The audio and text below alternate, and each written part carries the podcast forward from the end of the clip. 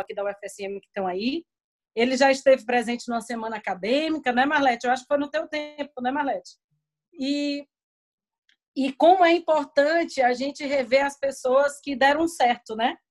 Isso é tão bom, a gente vê o pessoal aí que está que tá tocando a vida e que com todas as dificuldades que esse nosso mundão apresenta, é, as pessoas vão se achando, né? E eu fico muito feliz com isso. Eu vou começar que, querendo que tu te apresente, Claudemir. Já mandei uma mensagem para a Paty, mas não sei onde é que ela anda. E depois eu apresento a Paty e a gente vai conversando, vai tocando. Né, Indaiara? Por causa do tempo, não é isso? Então, o Claudemir vai se apresentar, ele mesmo dizer aí quem ele é. Se ele resumir muito, eu aumento. Mas eu quero que ele não resuma. Eu quero que ele diga tudo. Eu sou a professora que faz propaganda dos ex-alunos. Espera aí que a Paty está ligando, só um pouquinho. Tá. Oi, Paty, nós estamos te esperando. Tem, tá todo mundo e o tempo tá passando. Estou apresentando Claudemir, entra aí. Beijo. Não, a Paty, com a tranquilidade dela, tá perguntando se já tem muita gente aqui. Então vamos lá, então, Claudemir. Vamos conta lá, aí, então, conta aí em que, em, em que local tu tá do mundo, até parece, né? O que tu anda fazendo? Te apresenta. Além de TO, tu faz o que da vida? Além de papai? Conta pra gente tudo, não esconde nada. Tá. Ah, então vamos lá. Eu, antes do CTO, eu trabalhei, eu sou, então vamos lá, Claudemir, né? Claudemir. Isso. Eu sou indígena Cangangue, da etnia Cangangue aqui da região sul do Brasil. Uh, moro na terra indígena Serrinha. Atualmente eu estou estudando, né? Estou estudando, voltei aos bancos escolares de novo. Estou graduando medicina. Mas antes de tudo isso, uh, eu fui agente de saúde na aldeia. Eu trabalhei dois anos como agente indígena de saúde lá na minha aldeia, na, na aldeia do meu pai hoje, que ele está lá e sempre querendo cursar numa universidade, sabe? Tentei, tentei várias vezes para medicina, não passei. Meu sonho sempre foi medicina, na verdade, né? Tentei medicina várias vezes, não conseguia. Aí eu disse, tá, chega, vamos parar com medicina, vamos tentar outra coisa. E aí conheci o IPA. O IPA tinha uma tinha naquela época em 2002 uh, eh, políticas afirmativas com bolsa. E aí escolhi o curso de terapia ocupacional. Por, que, por que, eu escolhi terapia ocupacional naquela época? Foi devido ao alcoolismo nas terras indígenas. Então, era um grande índice de alcoolismo. E aí me chamou a atenção. Prestei vestibular, passei. E aí também passei em Santa Catarina para enfermagem. Aí, disse, não, vou fazer terapia ocupacional, que eu acho que é o que mais eu quero. Fui. E lá conheci a professora Keila, Kyla, conheci a Dani Laura, conheci a Patrícia, conheci todo esse povo, gente boa pra caramba lá, né? Que me deram uma força gigantesca. E lá eu não conhecia Porto Alegre, não conhecia ninguém. Os primeiros meses foram horríveis. Foram acho que uns três meses piores da minha vida, assim, porque não porque, porque as pessoas eram ruins, porque eu tinha uma tristeza grande, né? Longe de casa, longe da, dos de todo mundo. E eu tinha uma dor de barriga que eu não conseguia me adaptar com a comida de Porto Alegre. Diferente. Tinha um perrengue, foi horrível. Mas, enfim, tocamos ficha, uh, iniciamos vários trabalhos legais no IPA. Além de mim, teve mais três indígenas. Uma fazia educação física, um outro guri, um outro, essa indígena era Janaína, ela fazia educação física. Depois tinha o Sandro, que era caingangue aqui da minha região também, fazia educação física. E aí, posteriormente, entrou mais dois indígenas, a Rosângela e o Zico, que fizeram enfermagem, os dois. E aí tocaram ficha, tocaram a vida deles. E logo que eu me formei no IPA, uh, o meu TCC foi supervisionado pela, foi orientado pela Patrícia, que logo vai entrar aí, né? Já está aí, e eu aí, já apresento ela. Já tá aí?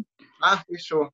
E aí, pessoal, uh, eu saí da, da, de lá, e comecei na saúde indígena logo em seguida e trabalhei por 12 anos como TO na saúde indígena. E aí saí da saúde indígena, prestei o vestibular e passei. Agora vou deixar a Patrícia, depois a gente entra na... Não, depois nós, nós vamos conversar muito ainda. E hoje ele é papai de duas crianças, a coisa mais linda, tem uma esposa linda, né? Isso é importante para o currículo, ser pai. Importantíssimo.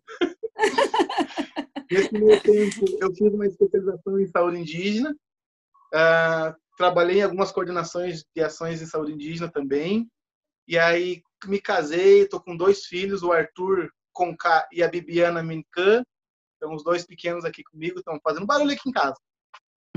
Aí o Arthur tá com vai fazer oito anos agora, mês que vem, e a Bibiana faz dois anos agora, depois da manhã. Então, Coisa anos. querida. então, gente, muito feliz mesmo, como eu já disse anteriormente, que agora a Paty entrou. É, em resumo, para não ficar falando, a Paty é colega, professora, terapeuta ocupacional, hoje da Universidade Federal do Rio de Janeiro, mas também trabalhou comigo e com a Dani Laura lá no IPA. Tem uma história, trajetória interessantíssima que eu quero que ela conte também para vocês. Era uma colega que eu me dava muito bem, foi sujeito da minha pesquisa de doutorado, ela não lembra? Do estresse crônico, Paty. Tu, tu, não tinha estresse crônico naquela época, graças a Deus. Tu e a Dani Laura foram sujeito da pesquisa. Então, ela vai contar um pouquinho essa trajetória dela, junto com o Claudemir, e por que da Paty depois eu ter convidado para participar junto, porque tem tudo a ver com, com o nosso bate-papo, né? que a gente vai falar aí do, do povo indígena, da saúde do povo indígena, do envelhecimento e entrar um pouquinho em Covid. Tá bom, Pati? Muito obrigada.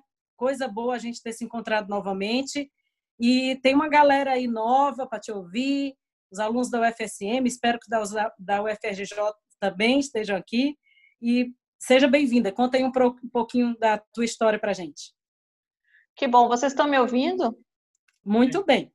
Tá. Não, que eu estou pela é primeira vez que eu estou fazendo isso no Zoom pelo celular, né? Porque achei que no pelo computador no outro espaço da minha casa poderia vacilar. Então achei que seria melhor vir para a sala. Bem, primeiro estou super feliz, né, desse convite assim meio de última hora. É, feliz de reencontrar a Keila, de a gente estar tá aqui com um grupo grande de terapeutas ocupacionais, estudantes da terapia ocupacional mas eu parece que tem gente, amigos de outros grupos aí da educação popular, né, amigos de, que estão hoje em Portugal, que também estão acessando aí para estar com a gente, conhecer um pouco essa trajetória. E feliz de estar aqui. Bem, é, eu soube desse encontro, acho que vale a pena contar isso, porque eu recebi esse, a, a, a chamada do convite pela, por uma colega também da terapia ocupacional que está na Alemanha e mandou a, a, a foto, né, a imagem, lá, a divulgação, e eu imediatamente é, tentei achar o Claudemir no, no Facebook, que não não está mais no Facebook, né? E aí consegui falar com a Keila e estava muito curiosa porque acompanhei essa trajetória do Claudemir, né? Com muito orgulho e criamos muitas coisas legais que eu vou compartilhar aqui rapidamente para depois a gente entrar nos debates que nos interessam. É, e aí logo a gente já se reuniu e foi legal e um dia a gente topou aí de estar junto novamente. Então é um bom encontro, né? Um bom encontro de vida que a gente teve na experiência do IPA e um bom encontro agora que a gente renova aqui, se fortalece as nossas esperanças, os companheiros de utopia, como eu gosto sempre de dizer. Mas o IPA, né, o centro que citava na época, quando eu me inseri no IPA como professor e logo em seguida a Keila também, é, se tornou, estava se tornando um centro universitário e nós tivemos uma experiência interessante, porque nós tivemos nesse momento um reitor que vale a pena a gente destacar, que era um Cranach.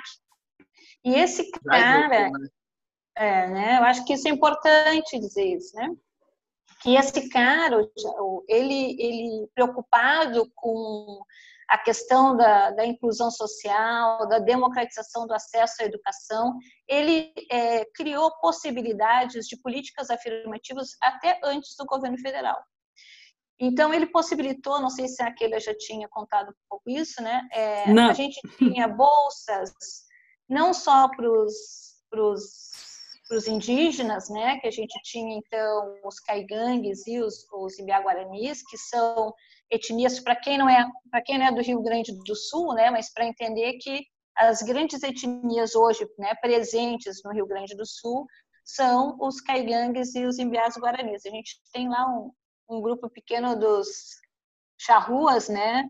Depois o Claudemir pode falar, mas é um grupo pequeno, mas a grande expressão viva das etnias indígenas são os imbiás guaranis e os caigangues. E ele também criou políticas afirmativas de bolsas para educadoras populares, para trabalhadores do sexo, para a Via Campesina, o MST, né? É, para os afrodescendentes e, pro, e também tinha um intercâmbio legal com a África que trazia alunos do Haiti, etc., que a gente pôde fazer um trabalho articulado. É, quando eu inseri, então eu já tinha aí, então acho que isso vale a pena contar, uma caminhada é, com a temática indígena, porque eu coordenei um centro cultural em Porto Alegre e a gente desenvolveu um grande seminário chamado Ambiente e Patrimônio das Culturas Indígenas, porque a cidade de Porto Alegre tinha um grande número de indígenas urbanos, que a gente chama né, os indígenas urbanos, os índios urbanos. E a prefeitura, então, através do orçamento participativo, através da, eh, da participação popular, é, construiu uma relação é, bacana e articulada com essas lideranças e com essas comunidades, com o objetivo, então, de poder é, qualificar esse processo dessa, dessas comunidades indígenas na cidade, né? E aí, então, nessa experiência, eu já tinha articulado, antes de estar no IPA e antes de conhecer o Claudemir, eu já tinha três anos desse trabalho com as comunidades indígenas e com as lideranças indígenas, e muitos depois que, quando eu conheci o Claudemir, eram tudo parente do Claudemir, e a gente só reforçou o nosso caldo, na verdade, né, Claudemir? E aí, quando eu entrei no IPA, uma das preocupações, porque eu já tinha essa pauta da diversidade, era a questão de é, poder é, discutir que não apenas cabia a gente trazer as políticas afirmativas e inserir essas pessoas dentro da, da universidade, mas que era preciso que esses saberes desses grupos fizessem parte dos conteúdos né, discutidos dentro da nossa formação, nossa formação acadêmica, universitária e ainda mais a nossa formação na área da saúde. Eu acho que depois o Claudemir pode falar um pouco melhor sobre isso.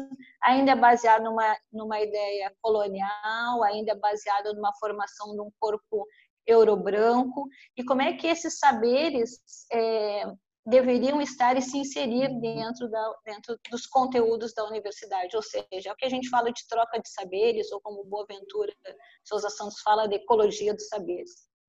E, e naquela época a gente tinha muito mais sensibilidade do que aprofundamento teórico específico em relação a isso, em vez que porque tinha também uma vivência já de democratização da cultura, etc, em outras frentes. Então nós criamos um projeto que eu acho que vale a pena lembrar, que foi o Diálogos Interculturais, onde a gente tinha uma ação extensionista, né, com comunidades indígenas na Lomba do Pinheiro e também lá no Morro do Osso, que eram duas ocupações é, das comunidades caigantes, e a gente também tinha uma atuação no Centro Cultural Afro-Sul do Modê, que a gente tinha o Lucas, eu não sei se o Lucas está aí participando, que eu só enxergo quatro, mas mobilizei para o pessoal tá aí também, é, que estava que tava lá pelas políticas, não estava pelas políticas afirmativas, mas tinha toda essa, essa identidade afro e etc. E essa foi uma experiência importante, porque nessa perspectiva dos, dos diálogos interculturais, foi a primeira vez que a gente trouxe as lideranças indígenas para dentro da universidade. A gente, nosso trabalho não era só uma atuação é, no espaço comunitário das comunidades, mas também trazer essas temáticas para dentro da universidade.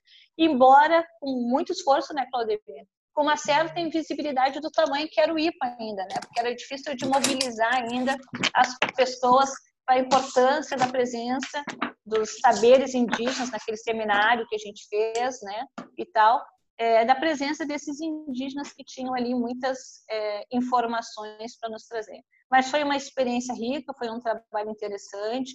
O trabalho na comunidade eu gosto sempre de destacar aquele que vocês fizeram com a Cuiã, né, que é como seria, depois acho que o Vladimir pode explicar melhor o que é um Cuiã, né, que tinha lá na Lomba, na, no Morro do Osso, né, onde ela pedia para que vocês pudessem traduzir para ela as doenças que ela que, que se diziam em português, mas que ela entendia, que ela não reconhecia pela língua portuguesa, mas porque ela reconhecia pela língua caigangue. Então, esse, esse diálogo de informação facilitava com que, no trabalho de saúde dela ali, como uma, uma cuiã, ela pudesse compreender as informações que essa comunidade indígena ou essas pessoas dessa comunidade indígena, quando iam para um posto de saúde da cidade de Porto Alegre, vinham e diziam, por exemplo, ah, eu estou com uma hérnia. Ué, o médico disse que eu estou com uma hérnia. E ela fazia lá um, um ritual é, de saúde é, baseado na perspectiva do Cuyã e ela reconhecia aquilo com outro nome. Então, ela precisava saber se aquilo que ela via, que tinha um nome caigangue para aquilo, era a mesma é, a mesma avaliação que um médico branco via e dizia que era uma hérnia, por exemplo. E essa foi uma experiência rica de troca de saberes, né? porque isso facilitava o trabalho dela como trabalho como cunhão. Depois, acho que o Claudemir pode me lembrar ou me corrigir, mas era mais ou menos isso que era o primeiro momento daquele trabalho ali, de fazer um trabalho com as crianças. E tinha também, também acho que uma coisa que eu destaco, eu gosto de dizer, e falei isso com o Claudemir, que eu me orgulho bastante, é que o trabalho do Claudemir, o TCC do Claudemir, como o TCC da Paula Maritã, né, que foi nossa, nossa aluna também, que ela vai fazer um olhar sobre a Umbanda, e o Claudemir vai fazer um olhar sobre a capacitação dos profissionais na área da saúde que trabalham com os povos indígenas, que foi a discussão que, ele, que a gente abordou. É, e tanto do Lucas também, que é do hip hop, né, são TCCs que são estudados é, até hoje na disciplina de Educação Popular e Saúde da UFRJ, como uma demonstração de uma pesquisa qualificada e que vai trazer essa perspectiva da diversidade cultural. Então, assim, e, e vejo que mesmo eles terem feito esse trabalho em 2006, né, 2007, ainda é um tema atual, porque provoca discussão né, dessas temáticas da diversidade dentro da formação com uma certa surpresa, né? embora a gente já avançou muito em relação a isso. E eu acho que o TCC do Claudemiro é um documento importante porque ele foi lá investigar de que forma que os índios, né, a comunidade indígena, entendia a presença da forma, da, dos, dos técnicos de saúde né, brancos naquela comunidade. E a diversidade de olhares, é, a falta de diálogo é impressionante. E aí vem essa preocupação de uma sensibilização e de uma capacitação na temática da cosmovisão das etnias e de toda uma questão que a gente vai discutir para frente. Eu tenho esse TCC para eu posso compartilhar aí, porque eu nem sei se o Claudemir ainda tem esse TCC, mas eu tenho PDF. Pati, muito bom te ouvir, né? Antes de, de, iniciar a live, a gente conversou, eu, a Pati, o Claudemir com a Pati, eu com o Claudemir, para a gente é, tentar ter um norte aí da, desse diálogo e, e a minha certeza de que não precisava ter um norte, um roteiro, era óbvia, né? Porque tendo vocês dois e o trabalho todo que vocês construíram junto, e a importância desse grupo de pessoas que também estão aqui nos ouvindo, de alunos que muitos deles em sala de aula da Keila cobraram que a Keila tratasse dentro da disciplina de gerontologia a diversidade cultural. Por que professora no gráfico lá do envelhecimento, Francine, não sei se está por aí, dizia você não fala da população aqui, afrodescendente. Isso, Francine. E, e, e, lembrando dela e delas na aula, dessas meninas que são guerreiras aí, que tem uma galera muito boa, viu, Paty, aí nos assistindo, que eu disse, ah, então vou apresentar que essa história é antiga e que, na verdade, elas estão certíssimas de querer essa discussão, mas também falar, Paty, o que a gente também conversou mais cedo, né? Que quando tu fala ali de esforço, de diversidade, e que tudo que vocês fizeram foi com muito esforço, é porque eu creio que nada nessa vida é tão fácil assim, né? Sem esforço é. a gente não chega em lugar nenhum. E que quando a gente se esforça e a gente busca, é, a gente consegue chegar. Né? E quando a gente deseja e a gente alcança. Um, um exemplo tal do Claudemir, outro exemplo teu, outro exemplo meu, com diversidades diferentes, né? De histórias de vida, de formação, de dificuldades que passamos. E estamos aqui. Então, é um recado também importante para essa galera nova, que a temática é falando do envelhecimento indígena, da saúde, falando um pouco do Covid, mas também que essa diversidade ela, ela nos transforma né, para melhor. né? ela, ela não veio para ela veio para nos transformar para melhor. Quando eu conversava na época também de disciplina com a, com a Marlete, que também está aí, e ela é referência nas minhas disciplinas, falar dela também, né? É, a gente vê a importância, olha a Marlete hoje, olha você hoje, né? Então a gente fica muito feliz de ter vocês todos aqui. E eu sempre dizia para os alunos, agora falando para eles, né? Vocês vão ouvir muito falar de outros alunos. Eu gosto de citar os alunos. Está aqui a Renatinha também, lá das Ilhas Canárias, está aqui, viu, Paty? Está vendo? Coisa mais linda. E, e, a gente pode ir longe. A, a Indaiara falou que falta 10 minutinhos. Se cai, que eu vou passar a palavra para o Claudemir, né? A gente entra no mesmo link, né, Indaiara? Mesmo esquema? Tu compartilha o mesmo link. A princípio, então, a gente Claudemir, tenta vai... o mesmo link. Mas se por um acaso tá. não der, a gente manda novamente manda de novo. Então, Claudemir, para a gente focar também nas questões que a Paty falou, mas pensando aí quando ela fala em saúde, é, no agente de saúde, tu também que falou um pouco da tua trajetória nisso, conta aí para a gente como é que tu visualiza hoje, 2020, né, e historicamente também, a saúde do, do teu povo, né? E que mudanças, que transformações que a gente ouve falar, a gente mais leigo, né, que não estuda, ouve falar, mas que não compreende totalmente, né? Como é que tu vê a saúde do povo indígena e não esquece de falar do envelhecimento. Conta aí pra gente. Tá. Vamos lá então, pessoal. Assim, ó, a, a saúde indígena hoje nós temos uma saúde indígena diferenciada, mas ela é diferenciada já há um bom tempo. É, desde a época da Funai, a FUNAI lá em 1960, 50 e poucos, quem coordenava a saúde indígena, quem era responsável, era a FUNAI. A FUNAI era responsável pelo índio como um todo, né? Então ela era a, a, a dona, a detentora do índio, né? O, o pai e a mãe do índio. E aí, desde 67, a FUNAI continuou responsável pela saúde indígena até, no, até 98. Então, lá até 98, quem coordenava a saúde indígena, quem cuidava do índio na parte da saúde era a FUNAI. E aí, 98 para 99, assume a FUNASA, a Fundação Nacional de Saúde, que daí assume só a saúde. Ela assume a saúde indígena, se nós ficamos vinculados à FUNASA, e aí ela vinha com imunização, com enfermeiros, com remédio, com tudo, sabe?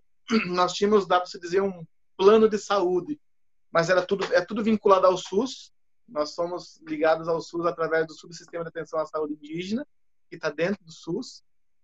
E aí é, nós temos uma saúde diferenciada por, por esse por da Lei Arouca, do tempo da época da Lei Arouca ainda. Aí, baseado nisso, é, nós, com o passar do tempo, a FUNAI foi enfraquecendo, a FUNAS também foi enfraquecendo financeiramente, e a saúde indígena começou a ser sucateada assim, em nível nacional. No Rio Grande do Sul, em específico, uh, nós o recurso vinha do Fundo Nacional para o Fundo Municipal e aí os municípios contratavam os profissionais para atuar da área indígena e a Funasa fazia um, terceirizava um contrato com alguns profissionais para fazer a supervisão desses profissionais que atuavam na saúde indígena e nesses eu me encaixei em 2007 e aí também trabalhava na supervisão desses profissionais só que uh, o índio ficava meio perdido nesse meio tempo. Um pouco ele se referenciava ao município, um pouco à FUNASA, e aí não sabia para que lado tomar. E aí nós, nós através do movimento social, que foi muito, muito forte nessa época, criamos uma secretaria, a Secretaria Especial de Atenção à Saúde Indígena. E isso foi em 2010. Então, em 2010, uh, eh, nós foi se criou no governo Dilma, Lula, Dilma ali, se criou a Secretaria Especial de Saúde Indígena com um novo modelo de contrato de profissionais. E aí, o que, que aconteceu nesse, nesse meio tempo? Uh, hoje, de 2010 para cá, até hoje, os profissionais, todos os profissionais que atuam na saúde indígena são vinculados a uma ONG, que são cinco ONGs no Brasil.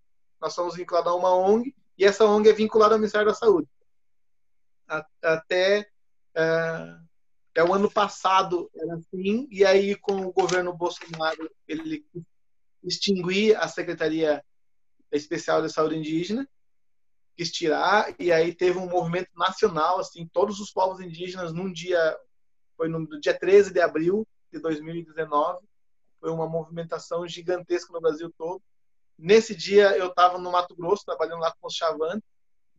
Trancamos uma ponte lá, se alguém conhece, a ponte de Aragarças, que é, que é uma ponte que divide, divide os estados, bloqueou lá, porque era uma movimentação nacional. Assim, muitos indígenas foram para Brasília para pressionar no Ministério da Saúde. Mas, enfim, é, aí é, nós, nós estamos dentro da, do subsistema com a atenção básica. Tá? Então, esses profissionais hoje são vinculados ao Ministério da Saúde, mas atuam na atenção básica média e alta complexidade, a gente vai pelo SUS, como qualquer outro cidadão uh, brasileiro, né? Tudo vinculado ao SUS. Só que com a trajetória, muitos dizem que piorou. Eu acho que não piorou, sabe? Melhorou a saúde. Porque quando a gente é de todo mundo, a gente não é de ninguém, né? Então, uh, eu vejo nessa, nessa linha, assim, nessa perspectiva. Quando a gente é de todo mundo, a gente não é de ninguém. Se a gente se focar no SUS, a gente é do SUS, né? Então, uh, facilitou bastante porque nós ampliamos o número de profissionais hoje na saúde indígena. Nós temos em todas as terras indígenas hoje do estado aqui do Rio Grande do Sul tem um profissional lá, um agente de saúde, um agente de saneamento e um técnico de enfermagem. Então, no mínimo tem três profissionais em cada terra indígena, em cada aldeia, por mais pequena que ela seja, sabe? E se ela tipo, for um acampamento, ela tem uma referência dela mais próxima, onde a CESAI vai lá, faz um diálogo com a referência para atender aquele grupo de indígenas. Na região de Santa Maria, nós temos, temos Caingangue e temos Guarani aí nessa região. Ficam aí em Santa Maria. Ah, então, ah, melhorou bastante a saúde indígena nesse aspecto. O que, que, que, nós perdemos, dá para dizer? Que no, no, na, na época da FUNASA, e já era uma briga que a gente sempre vinha, todo ano a gente tinha que brigar para ter, que era medicamento. Os medicamentos que estão fora da Rename. Né? Então, uh, esses medicamentos eram comprados numa farmácia próxima e aí receitava o que estava fora da lista do Rename, a gente comprava na farmácia e o indígena tinha. Hoje não. Hoje o indígena tem que comprar esse remédio, sabe? É, é doído, é doído, mas é naquela parte da autonomia, sabe? Então tem que pressionar porque o governo Bolsonaro quase cortou a saúde indígena. Tem que estar meio que preparada com essa situação, né? tem que conhecer o SUS. Em 2007, nós formamos todos os conselhos Claudemir, locais. Claudemir, só um minuto. Talvez caia em um minuto, dois minutos, nem ainda era. Vai cair, mas a gente chama de tá. novo. Vai tocando aí, porque quando Beleza. cai a gente entra de novo. Desculpa. É, Para facilitar. Em 2007. Isso, em 2007. Formamos os conselhos locais de saúde, que é importante, né? Todos fazer parte do conselho, manter um conselho e fazer parte do conselho municipal. Então, eu, como TO, passei em todas as terras indígenas, sentei com todos os povos aqui no Rio Grande do Sul, Caingan e Guarani, e formamos os conselhos. Para esses indígenas ter autonomia também, ir lá no município, informar que ele é munícipe, porque, só fazendo um parênteses, em 88, com. Caiu? Não caiu, né? Uh, em 88. Não, vai que vai. Ah, em 88, com a, a, com a reformulação tá? O que, que aconteceu em 88 aí, pessoal? Me ajudem a lembrar. Tu tá, tu tá falando do SUS? Em 88?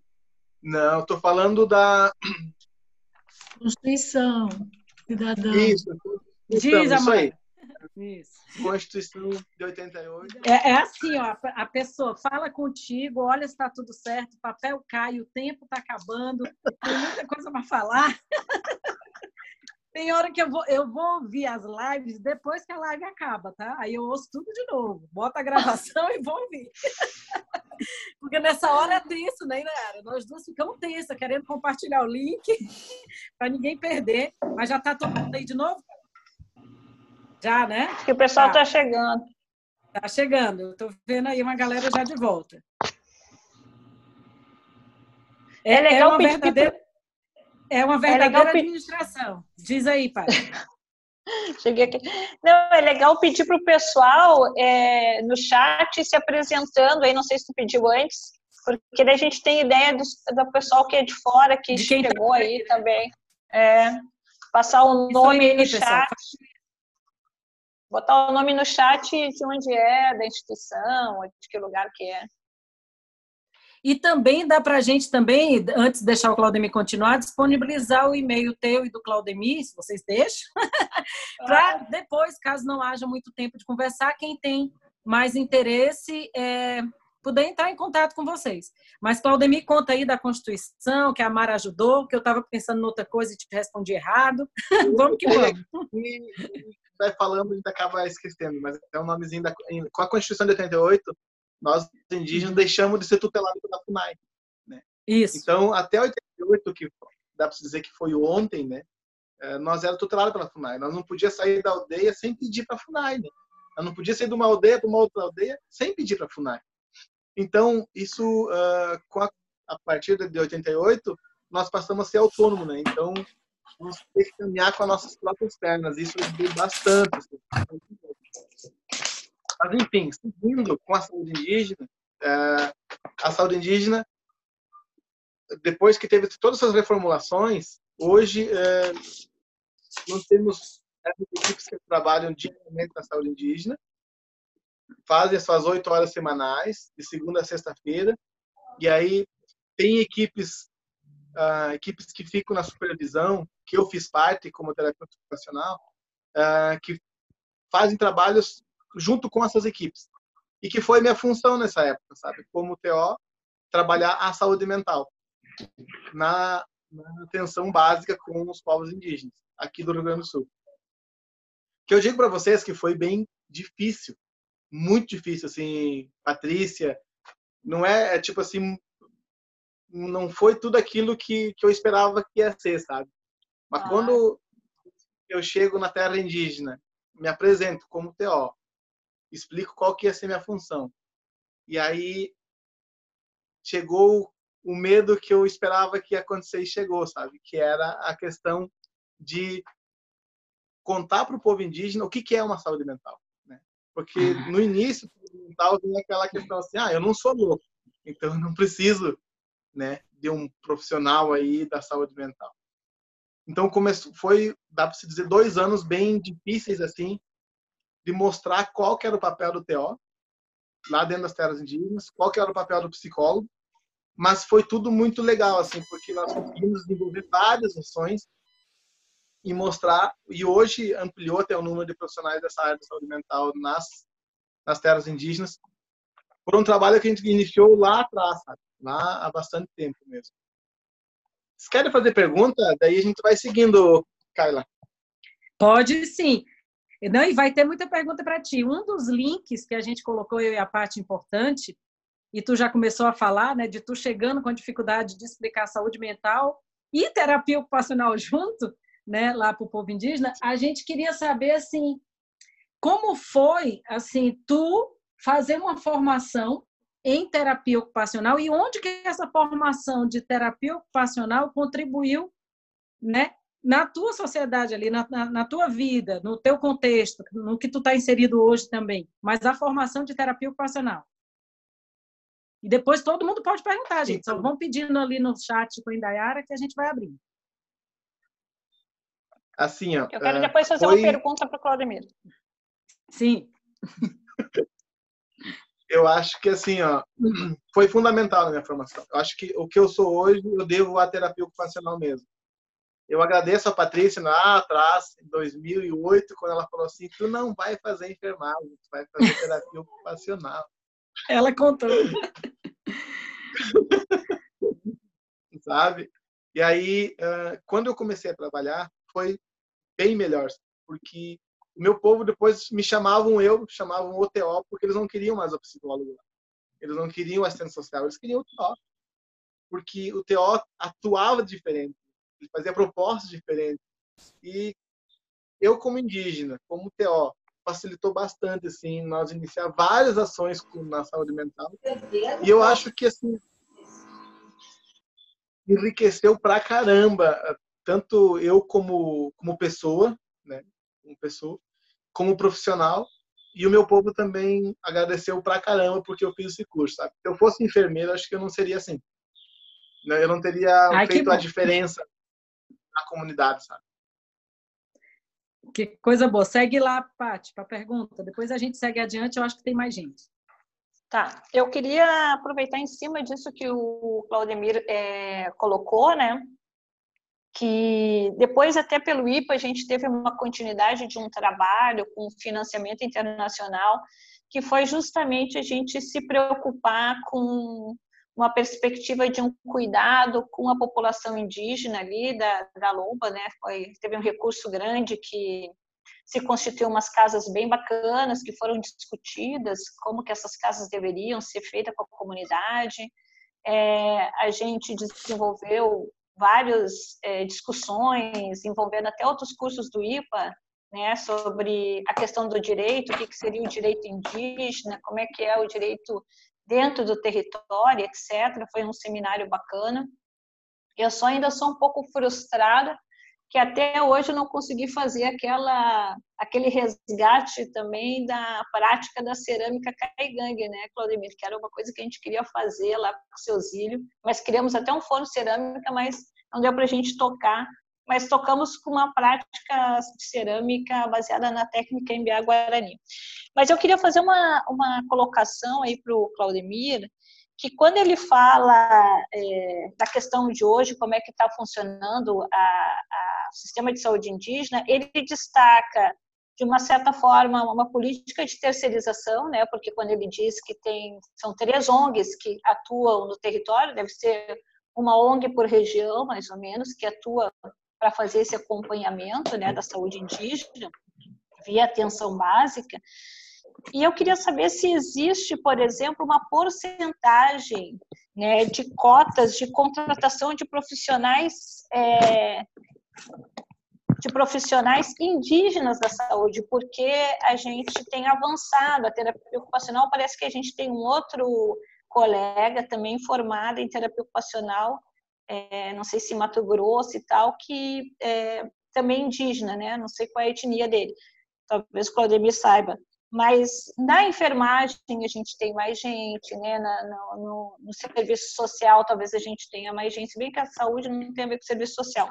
Mas a gente tem outras capacitações indígenas, a enfermagem absorve muito, né? As comunidades indígenas na formação. Eu queria saber se existe nessas contratações uma cota, porque eu acho que isso é importante, né? Porque isso significa inserir essas pessoas que estão se capacitando para atuar junto com as suas comunidades, né? Essa é uma pergunta que eu queria fazer para ti. Tá, Patrícia, é, com relação aos profissionais, é, hoje no Brasil tem cinco ONGs. Iniciou em 2010 com três e hoje tem cinco. É, e é por regiões mesmo, por distritos, porque no Brasil nós temos 34 distritos, Distrito Sanitário Especial de Saúde Indígena, na região sul nós temos dois. O Litoral Sul com sede em Curitiba, que atende Paraná, São Paulo e Rio. E em Santa Catarina nós temos uh, o interior sul, que atende Santa Catarina e Rio Grande do Sul.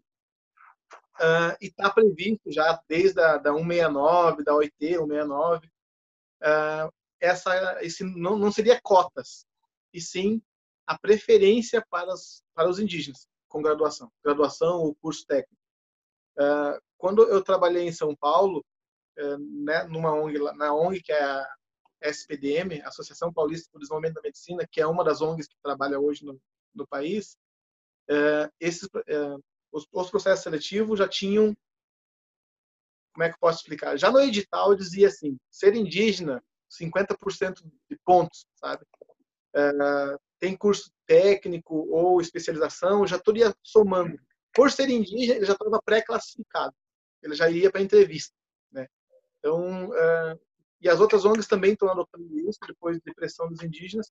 E hoje todo indígena que conclui o ensino superior, é, tanto na área da saúde quanto na engenharia, algumas engenharias assim, acabam se formou primeira vaga que, que oportunidade que tem, ele é o primeiro que entra. Nós estamos nessa linha bastante.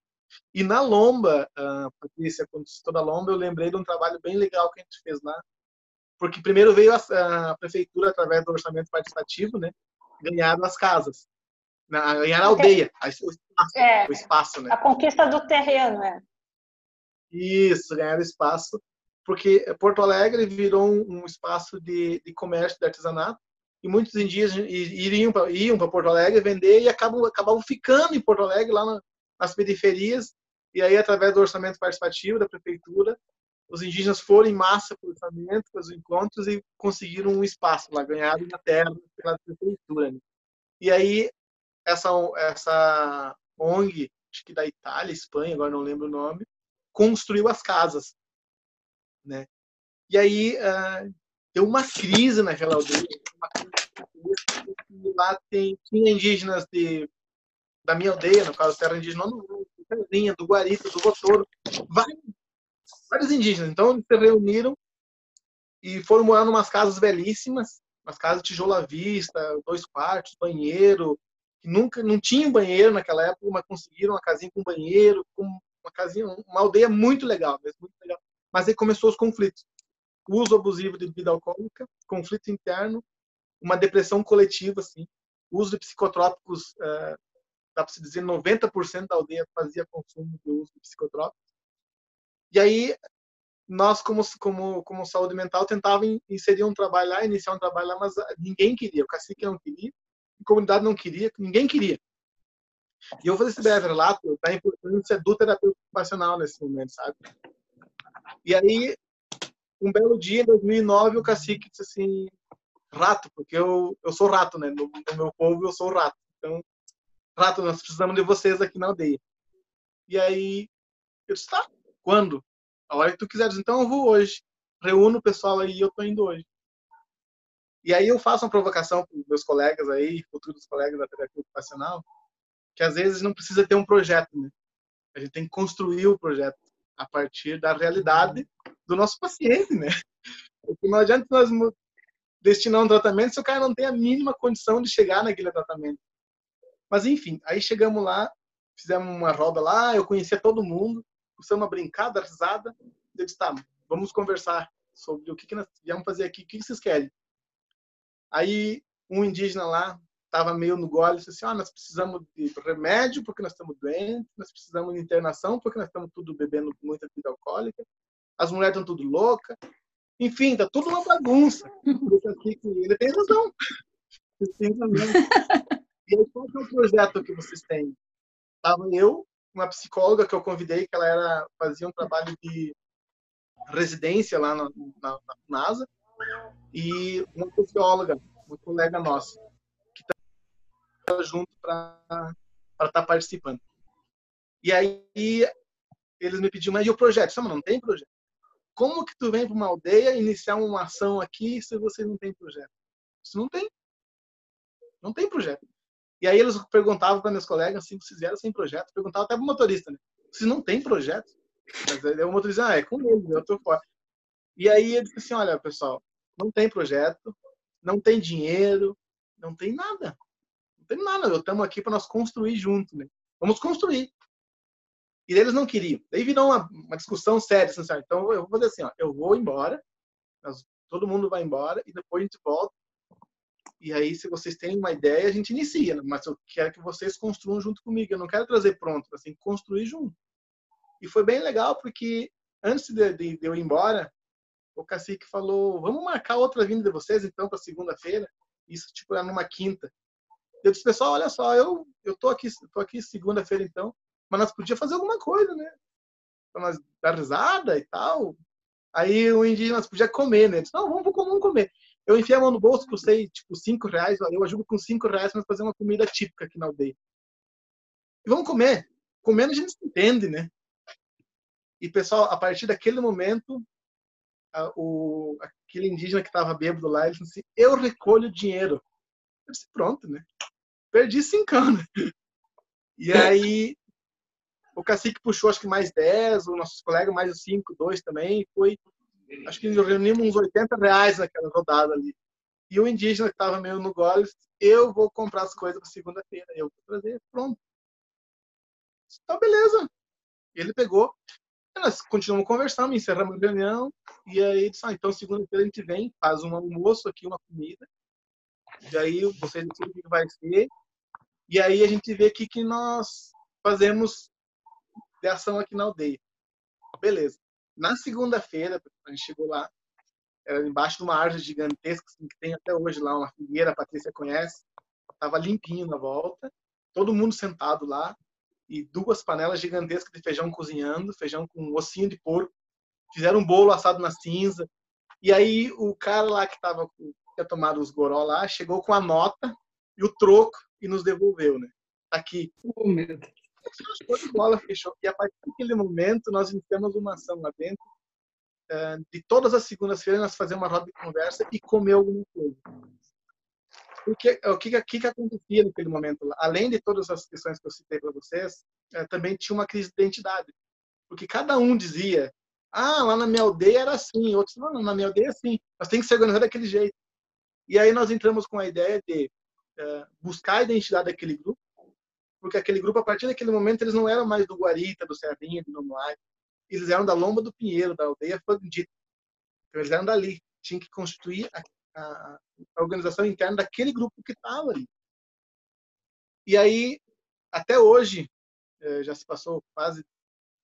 Já, já passou 10 anos, já passou 10 anos. Ainda o pessoal lembra desses encontros. E na segunda-feira ainda é, dá para fazer um feriado na aldeia, o pessoal para para se reunir e conversar. A gente conseguiu diminuir o uso de psicotrópico em, dá para dizer, 70%, 80%, eh, só com conversas. E, a, e o papel do TO lá foi fundamental, porque eu conseguia transitar lá por dentro e conversar coisas do dia a dia com eles e trazer para o grande grupo, discutir e, re, e, resolver os problemas internos, né? E foi muito bacana mesmo, Patrícia. Hoje a Lombo do Pinheiro ampliou, tem um pedaço ampliou lá, construíram um posto de saúde, construíram escola nova, uma praça gigantesca. Tá, tá bonito lá, tá legal. Naquele momento, Claudemir, Claudemir, como é interessante tu contando a história aí da comida e da maneira que tu chegou sem o projeto, mas com coragem, com determinação de chegar e fazer alguma coisa, como tu disse, vamos fazer, né? Que ali se instituiu o teu primeiro vínculo terapêutico, né? Terapêutico ocupacional, ali onde tu descobriu a história, vamos comer? E esse é. vamos comer trouxe muitos frutos super interessantes. A Carline, Carline, abre aí teu microfone, que é minha aluna do estágio. Ela quer perguntar uma coisa para ti em relação aos idosos, porque o meu estágio aqui é sobre envelhecimento, né, para variar. Então ela quer perguntar e eu também quero saber o papel quando tu fala do cacique toda hora, pergunta, né? Eu perguntei para o cacique, o cacique me disse. Então qual é esse papel do cacique? Qual é o papel do velho lá, do idoso dentro da tua comunidade, mas também é, é, abre o microfone aí para Carline. Carline, cadê tu? Eu, tô aqui. Tá Isso, pergunta aí. Estamos te ouvindo. Prazer. Muito prazer, Claudemir. Então, eu sou a Carline, sou estagiária do sétimo semestre da professora Keila. Uh, e aí eu queria saber um pouquinho de como foi a tua atuação, assim, se, se tu fez uma, chegou a fazer uma atuação ou uma conversa mais direta assim aos idosos dentro da aldeia, como terapeuta ocupacional, como foi a recepção deles, sabe? Como foi essa troca, né? Porque a gente sabe que não só dentro da aldeia, mas também a pessoa idosa, ela tem seus costumes bem uh, uh, retidos, bem fortes, né? de, de, de, cada um em sua cultura. Eu gostaria de saber um pouquinho como foi essa recepção deles, né? Se chegou a fazer uh, alguma atuação mais direta, assim, a questão do envelhecimento da, da, da área da geronto mesmo. Então, vamos lá. Com relação aos velhos, eu acho que os velhos, eles são os pilares de toda a terra indígena todo mundo, de uma forma direta ou indireta, acaba respeitando a palavra dos velhos. E nesse momento, eu fui nos velhos, porque os velhos que, que puxavam os jovens, sabe? Mas antes de, de chegar no velho, eu, eu brigava muito, questionava muito a professora Keila, porque dentro da comunidade indígena tem uma, tu é criança ou tu é velho, né? Tu não tem um meio termo, tu é jovem. E aí, é, lá dentro, tipo, eu, quando eu tava com 25 anos, eu já era muito velho, porque eu era velho e não tinha filhos. Então, uh, os, e os mais velhos, a partir de 50, 60 anos, eles são muito respeitados, são os anciões da comunidade, né? Então a gente tem um respeito muito grande por eles. E nessa ação da Lombo do Pinheiro e todas as ações que eu, que eu consegui fazer no longo da minha trajetória, eu fui sempre com os velhos. Os velhos têm um papel fundamental assim de respeito, né? Então o cacique pode ser jovem, mas ele respeita os mais velhos, ele acaba escutando os mais velhos. Então, o velho hoje, nas, nas comunidades indígenas, ele é muito respeitado.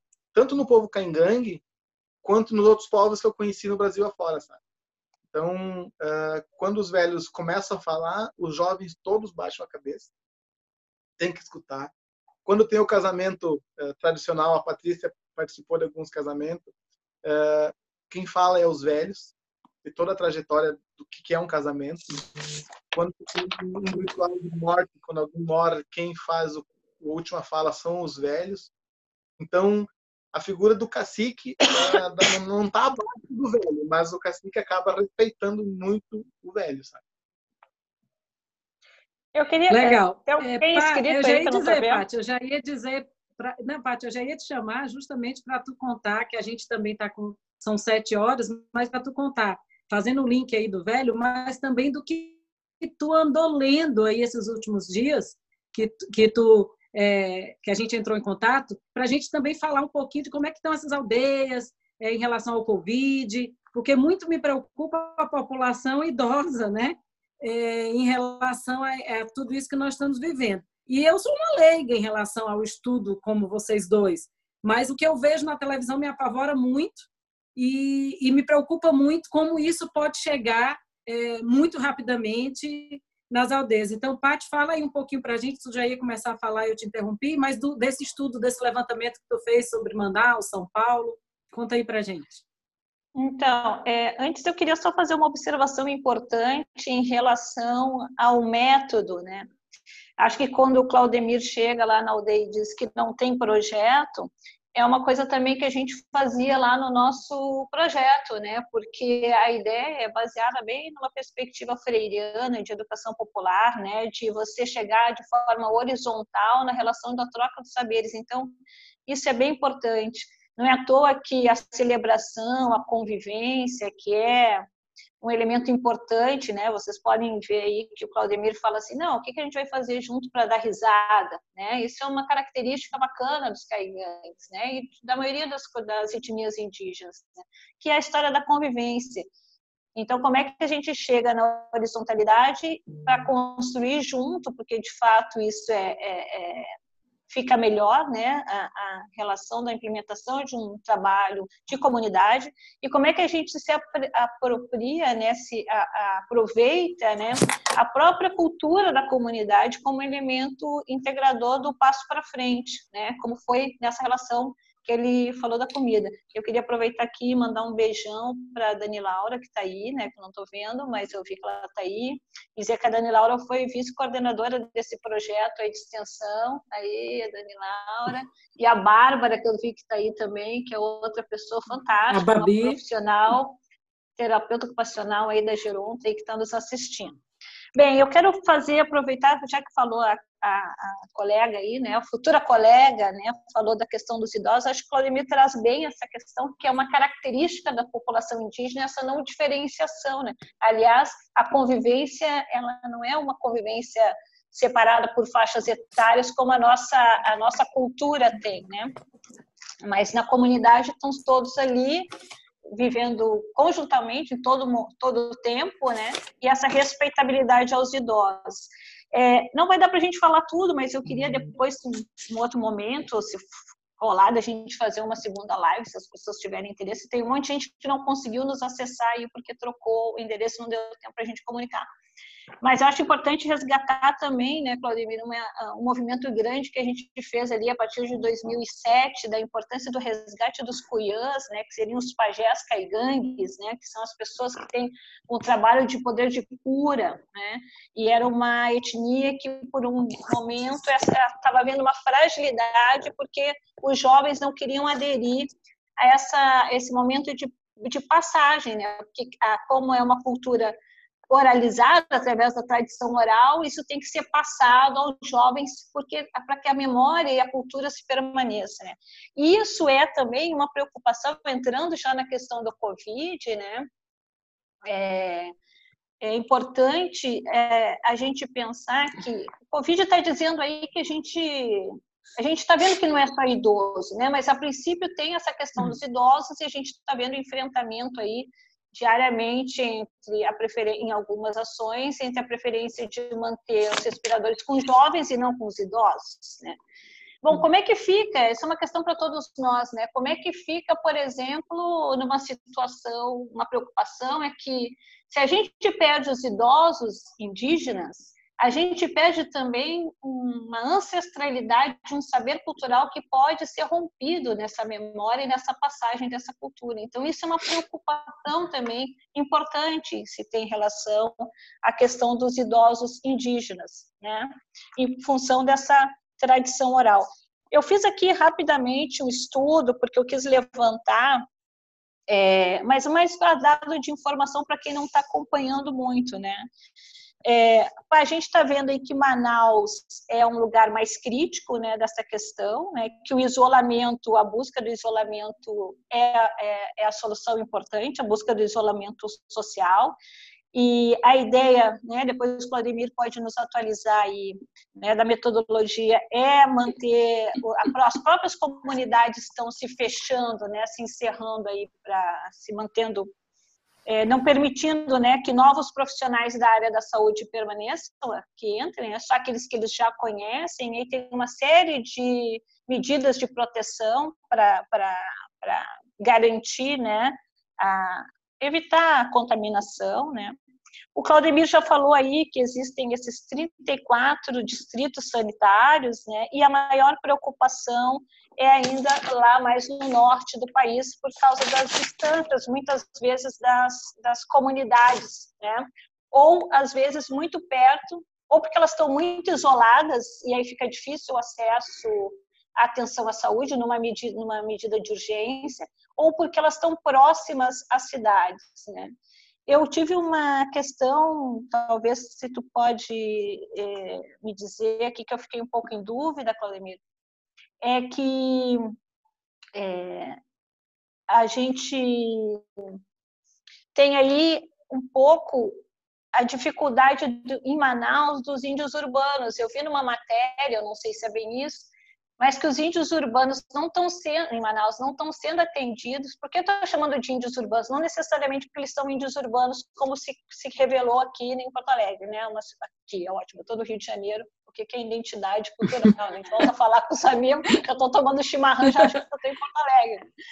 Mas, é, mas como foi a experiência de Porto Alegre, né? Mas talvez por isso, porque as pessoas precisam vender seus artesanatos, né? Precisam estar em contato com a cidade, tem uma sobrevivência via o artesanato, que também é uma coisa a ser repensada, né? Como é que esses índios estão vivendo, porque o artesanato é uma fonte de renda e de sustentabilidade dessas famílias, né?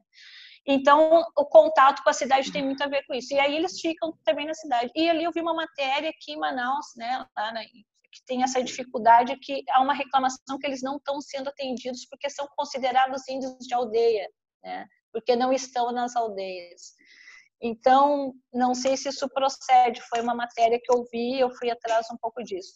E aí são questões também que eu levantei, foram poucos de dados, assim, né? Por exemplo, São Paulo, né? Que tem uma situação mais crítica por ser São Paulo, né?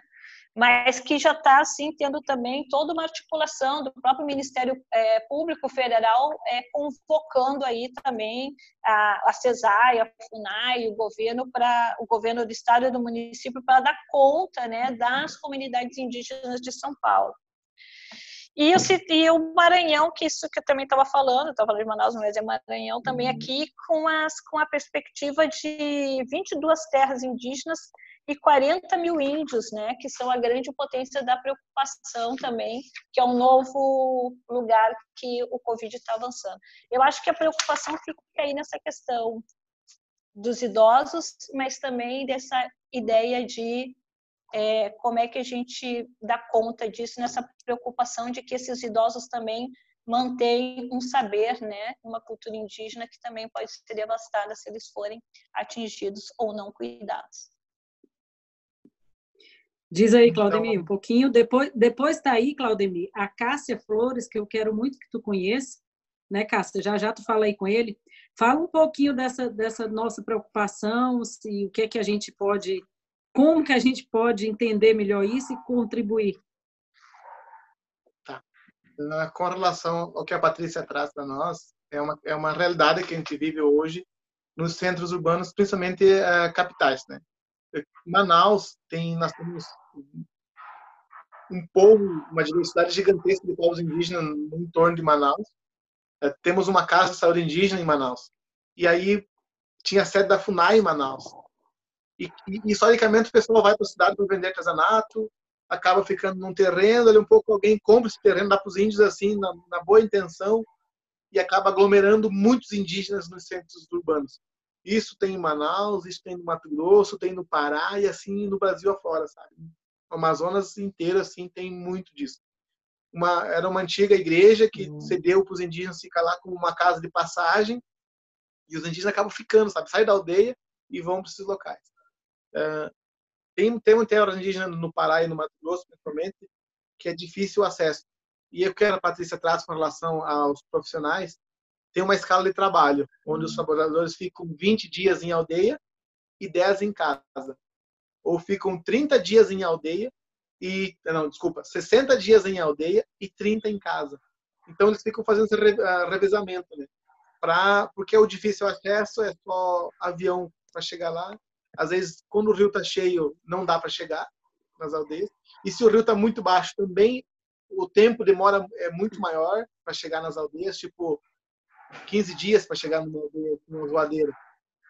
E, a, a, e isso, se chegar o Covid lá, né, por um profissional ou por um indígena que voltou da cidade, ele vai dizimar aquele povo, né? Porque a concentração é tudo em ocas, grandes malocas gigantes, assim, que ficam quatro, cinco, seis famílias numa maloca única. Os velhos e crianças entrando em contato diariamente, todo momento. Né? Então, uh, e a, a, a, política nacional dos indígenas foi quem está na aldeia fica na aldeia e quem está fora da aldeia fica fora da aldeia, sabe? Para não trazer. Então, para não trazer, né? Aqui no nosso, no nosso estado, a nossa realidade é diferente, né?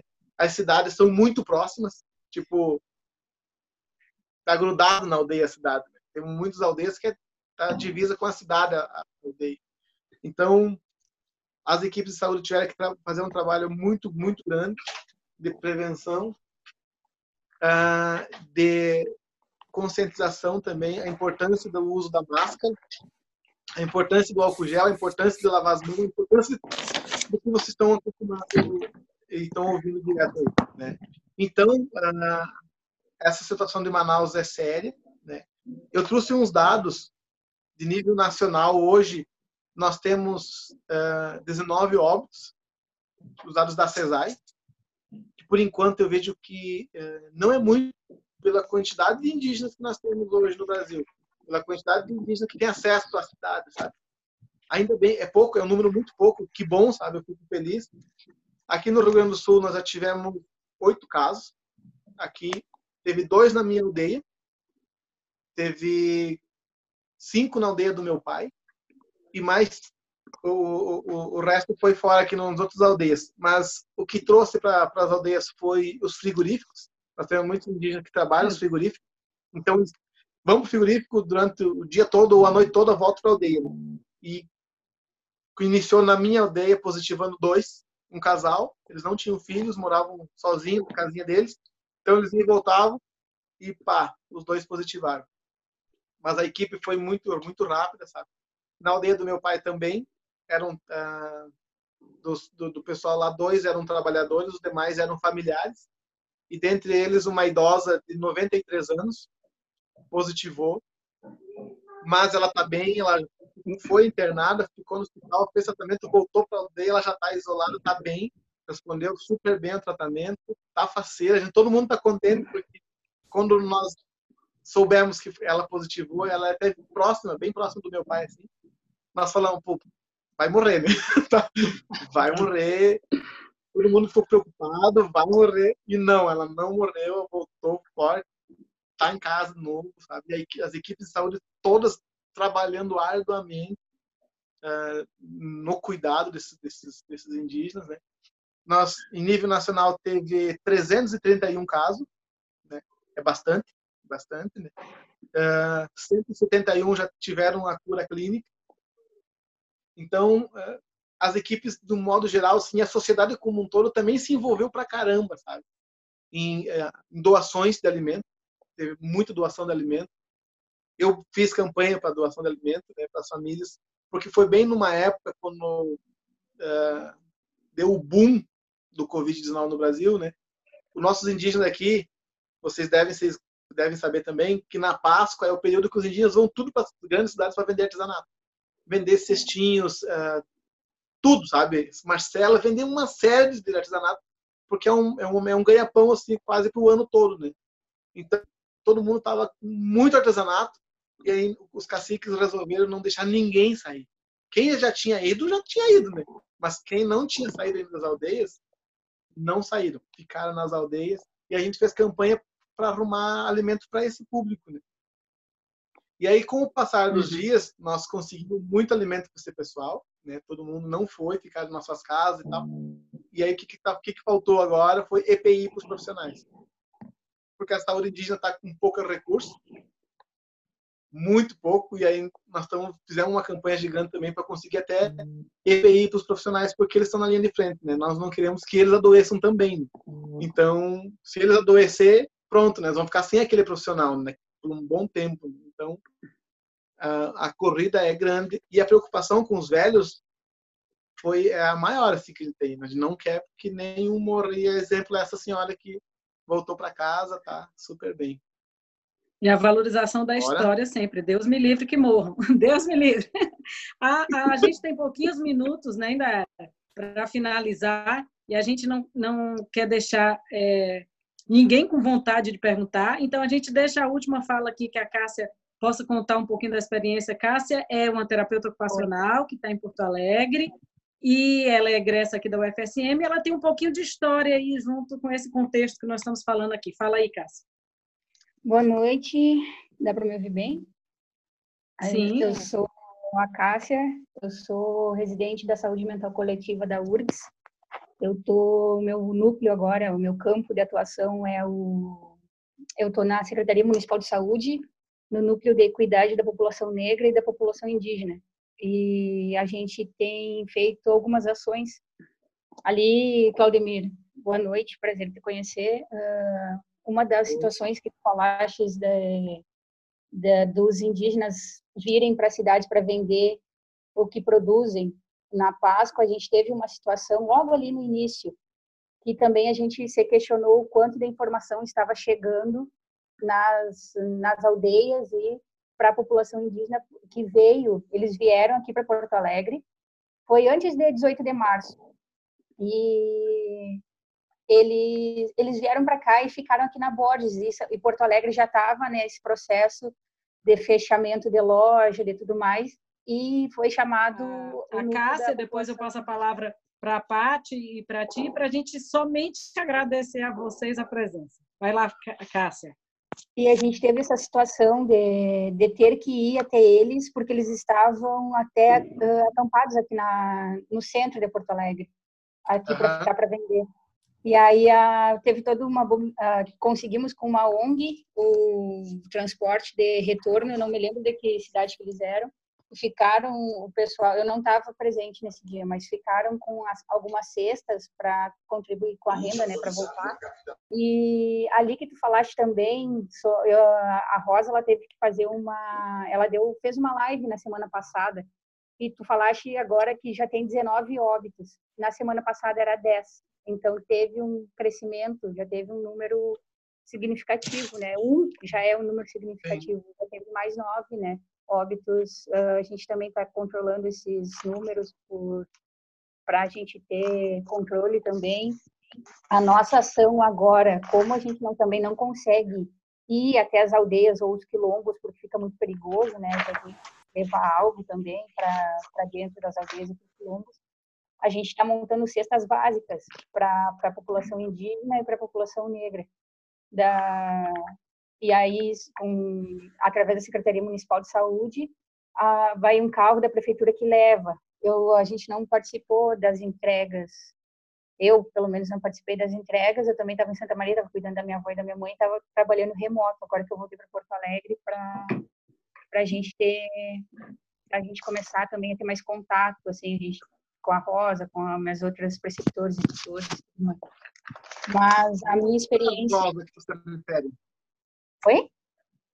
Qual rosa que tu se refere? Rosa Mares, da Secretaria Municipal de Saúde aqui de Porto Alegre. Sim, acho que eu conheço ela. Ah, provavelmente. Ela está há um tempo já na, na, na Pop Indígena.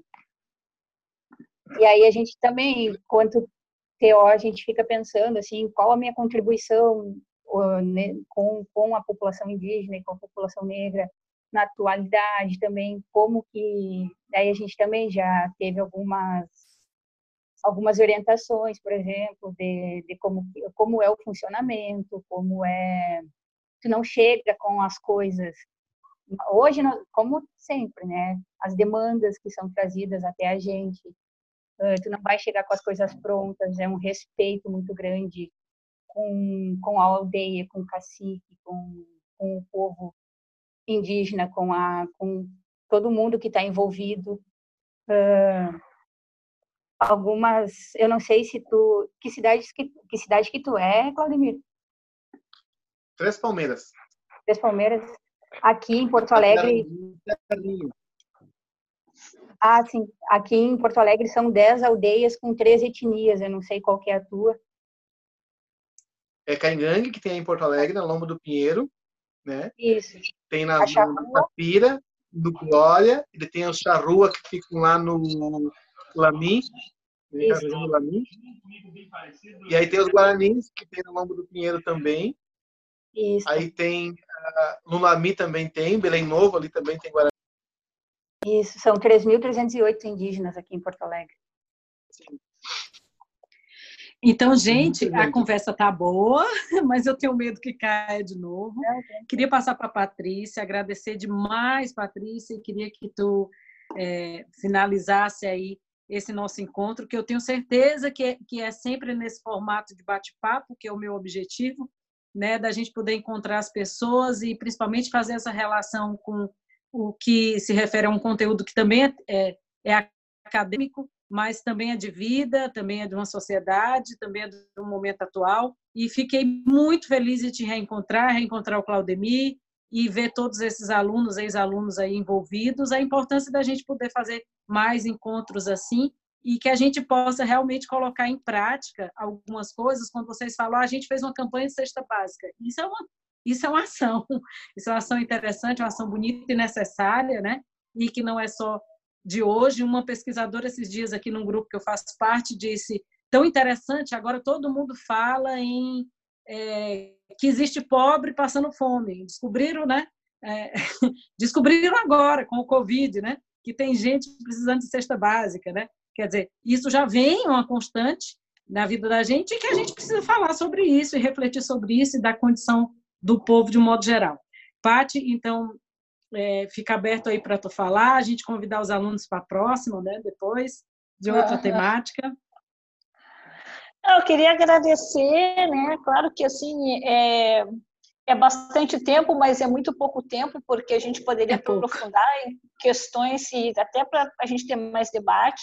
Eu só queria sinalizar três coisas importantes, além de te agradecer aqui a presença de todos, adorei estar aqui com vocês.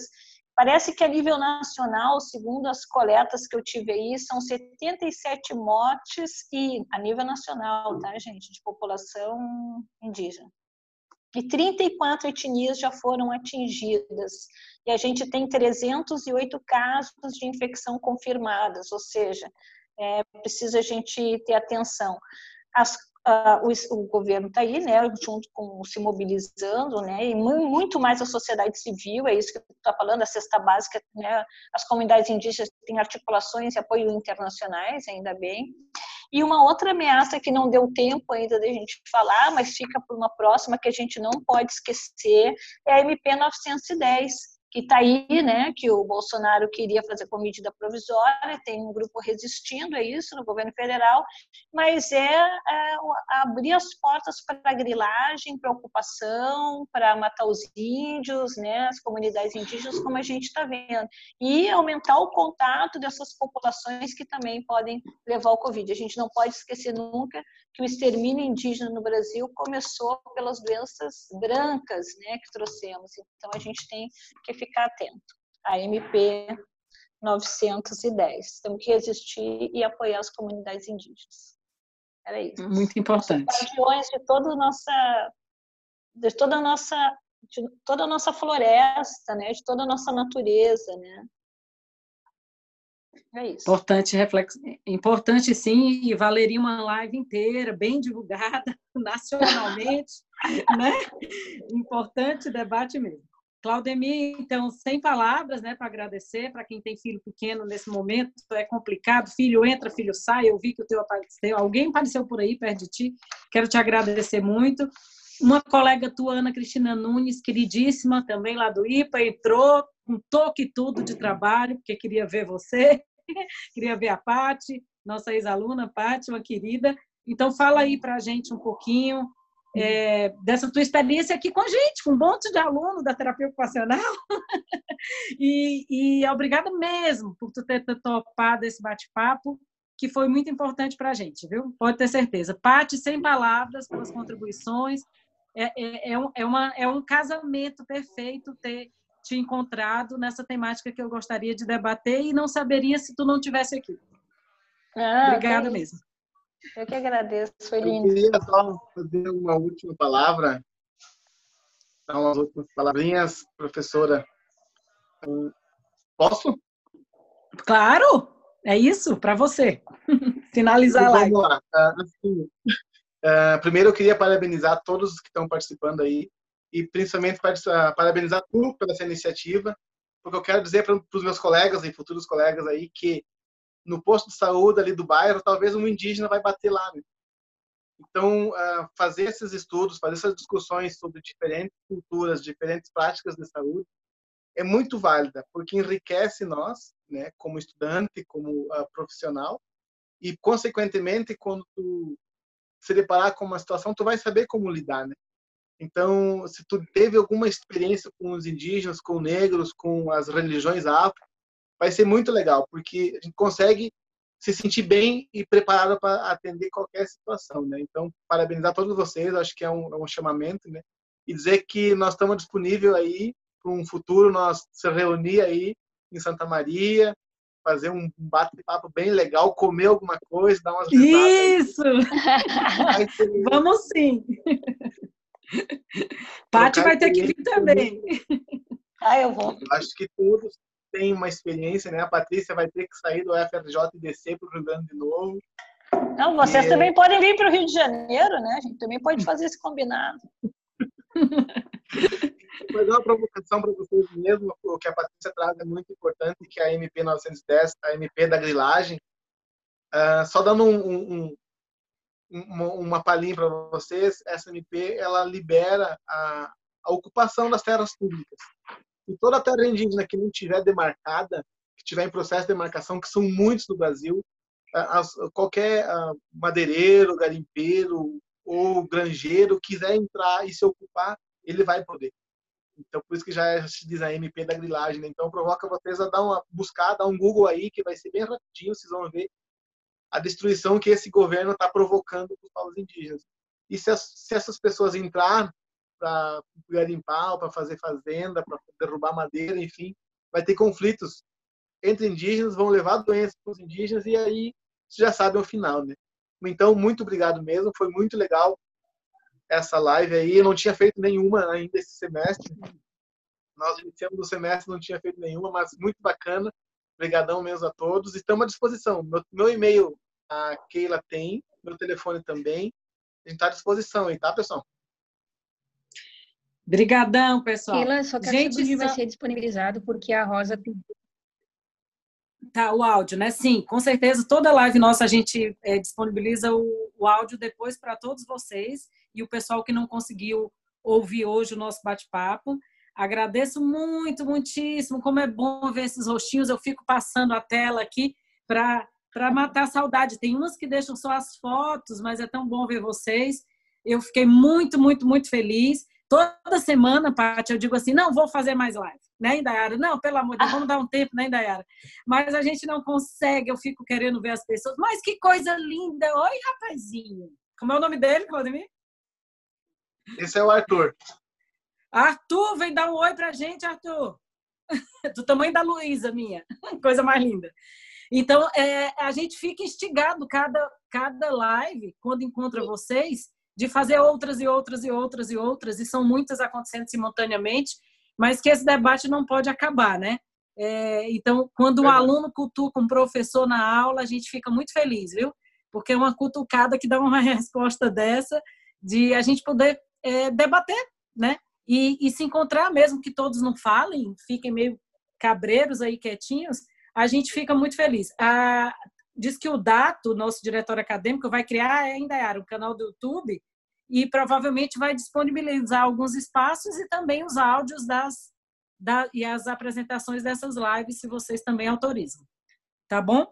Alguém quer falar mais alguma coisa? Ou posso, a gente pode finalizar por aqui, deixando um gostinho de quero mais, né, Paty? Para a diversidade cultural aí que a gente ainda tem muito a falar, e envelhecimento. Não, eu vou aproveitar aí depois para compartilhar também lá no nosso grupo de pesquisa de teoria e cultura essa live, que eu acho que é bem importante, e a gente compartilhar em outras redes também, né? Anunciar, né? Que está lá no link do Dato, qualquer lugar. Isso, coisa boa. Então, obrigada mais uma vez a participação de vocês. Qualquer coisa me procurem, que eu dou o contato tanto da Patrícia Dornelles quanto do Claudemir. E a gente pode é, ouvir de vocês mais sugestões de assuntos que sejam também do interesse de vocês e que possa contribuir na formação, tá bom? Um beijo enorme, que eu sei que hoje é sexta-feira, né, gente? Apesar da gente ficar em casa, a gente merece também descansar. Obrigada muito, Claudemir, pela contribuição. Obrigada muito, Patrícia, por ter aceito estar aqui com a gente com esse, e contribuindo com esse assunto tão importante. Um beijo. Beijo. Com valeu. saudade de todos vocês. E vou cobrar essa presença em Santa Maria. Eu adoro fazer um evento, pessoal. É, também. Vamos, vamos fazer um aqui trazendo vocês. E a gente vai comer muito, viu, Claudemir? Eu adoro, olha, combinado, é o que a gente mais faz. combinado? Um beijo grande, beijo Cássia, beijo Vivian, todo mundo, Ana, Cristina. Um beijo enorme para vocês. Que Tchau, legal. obrigada. Tchau, gente. Foi lindo. Tchau. Valeu. Foi jóia. Beijo.